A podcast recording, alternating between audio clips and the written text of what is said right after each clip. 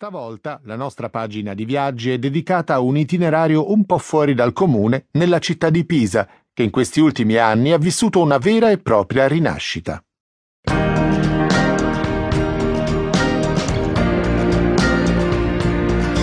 Finirò per lasciarmi andare anche questa volta alla nostalgia. Non me ne voglia il lettore, ma per me è praticamente impossibile parlare di Pisa con l'obiettività e il distacco del cronista di viaggio. Questa è la città nella quale ho trascorso gli anni migliori della mia giovinezza. È la città dei miei studi, dei pomeriggi trascorsi al caffè del Lussero, uno dei più antichi della città, incastonato dal 1775 nel quattrocentesco Palazzo Agostini, sul Lungarno. Mi rivedo lì, con l'aria seriosa a sfogliare distrattamente un volumone di scritti giovanili di Hegel. Così, tanto per darmi un contegno da intellettuale e farmi riconoscere come studente di filosofia. Non intendo annoiarvi con i miei ricordi di studente, ma è proprio la memoria di quei giorni a dettare l'itinerario che seguo oggi a quasi vent'anni dall'ultima volta che sono sceso alla stazione centrale di questa piccola città della Toscana del Nord, dove spesso i turisti si fermano solo poche ore, giusto per farsi fotografare mentre reggono la torre e scappar via, magari verso le vicinissime Lucca a nord o Livorno a sud, di sicuro verso Firenze a est, che dista giusto un'oretta di macchina o di treno. Lo capisco, si ha sempre meno tempo per viaggiare e si vorrebbe vedere tutto. Se poi la meta è la Toscana, vedere tutto diventa un'impresa praticamente impossibile. In genere ci si accontenta di vedere un po' di questo e un po' di quello. Alla fine, quando il viaggio è concluso, le sensazioni, le emozioni e le suggestioni sono così numerose che finiscono per confondersi e disperdersi. A parte uno smartphone pieno di fotografie, non rimane molto. A me è già capitato. E a voi? Questa volta non sarà così.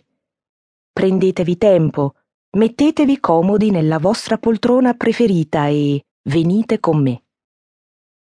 Naturalmente parto dal piazzale della stazione, come facevo tutte le mattine ai tempi dell'università e come fanno ogni giorno migliaia di turisti che si affrettano verso il Lungarno pensando che la zona più bella, quella con le cose da vedere, cominci al ponte di mezzo, che collega la parte sud di Pisa, detta mezzogiorno, a quella nord, detta tramontana. E così trascurano posti altrettanto ricchi di attrattive. Molti non lo sanno o non ne sono consapevoli, ma nella città famosa soprattutto per la torre pendente e altri ben noti tesori d'architettura e d'arte, a pochi metri dalla stazione è possibile ammirare un piccolo capolavoro d'arte contemporanea, il Tuttomondo di Keith Haring. Si tratta di un murale che l'artista newyorkese, con il suo stile inconfondibile, ha realizzato nel 1989 su una parete della canonica della chiesa di Sant'Antonio Abate. Aveva 31 anni e gliene restava da vivere soltanto uno. Sono contento di avere avuto la fortuna di vederlo al lavoro, quel ragazzo dinoccolato con la faccia simpatica, arrivato dalla grande mela per regalare alla piccola Pisa la sua ultima grande opera d'arte. Dopo 25 anni, in piedi davanti ai colori e alle figure di tutto mondo, tornati vivi e pieni di luce grazie al restauro del 2011, come faccio a non commuovermi? Il murale di Keith Haring, con tutta l'allegria dei suoi colori, mi appare come un simbolo dell'aria diversa, aria di rinascita, che si respira oggi a Pisa, come se ci si fosse preoccupati di liberare la città da quella patina grigia che il tempo stende su ogni cosa. Pisa è una città antichissima, ma viva come non mai.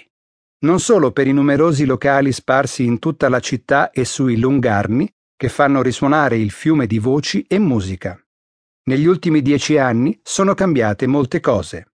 Mostre, eventi, restauri piccoli e grandi, come quello del cinquecentesco Palazzo Reale sul Lungarno Pacinotti.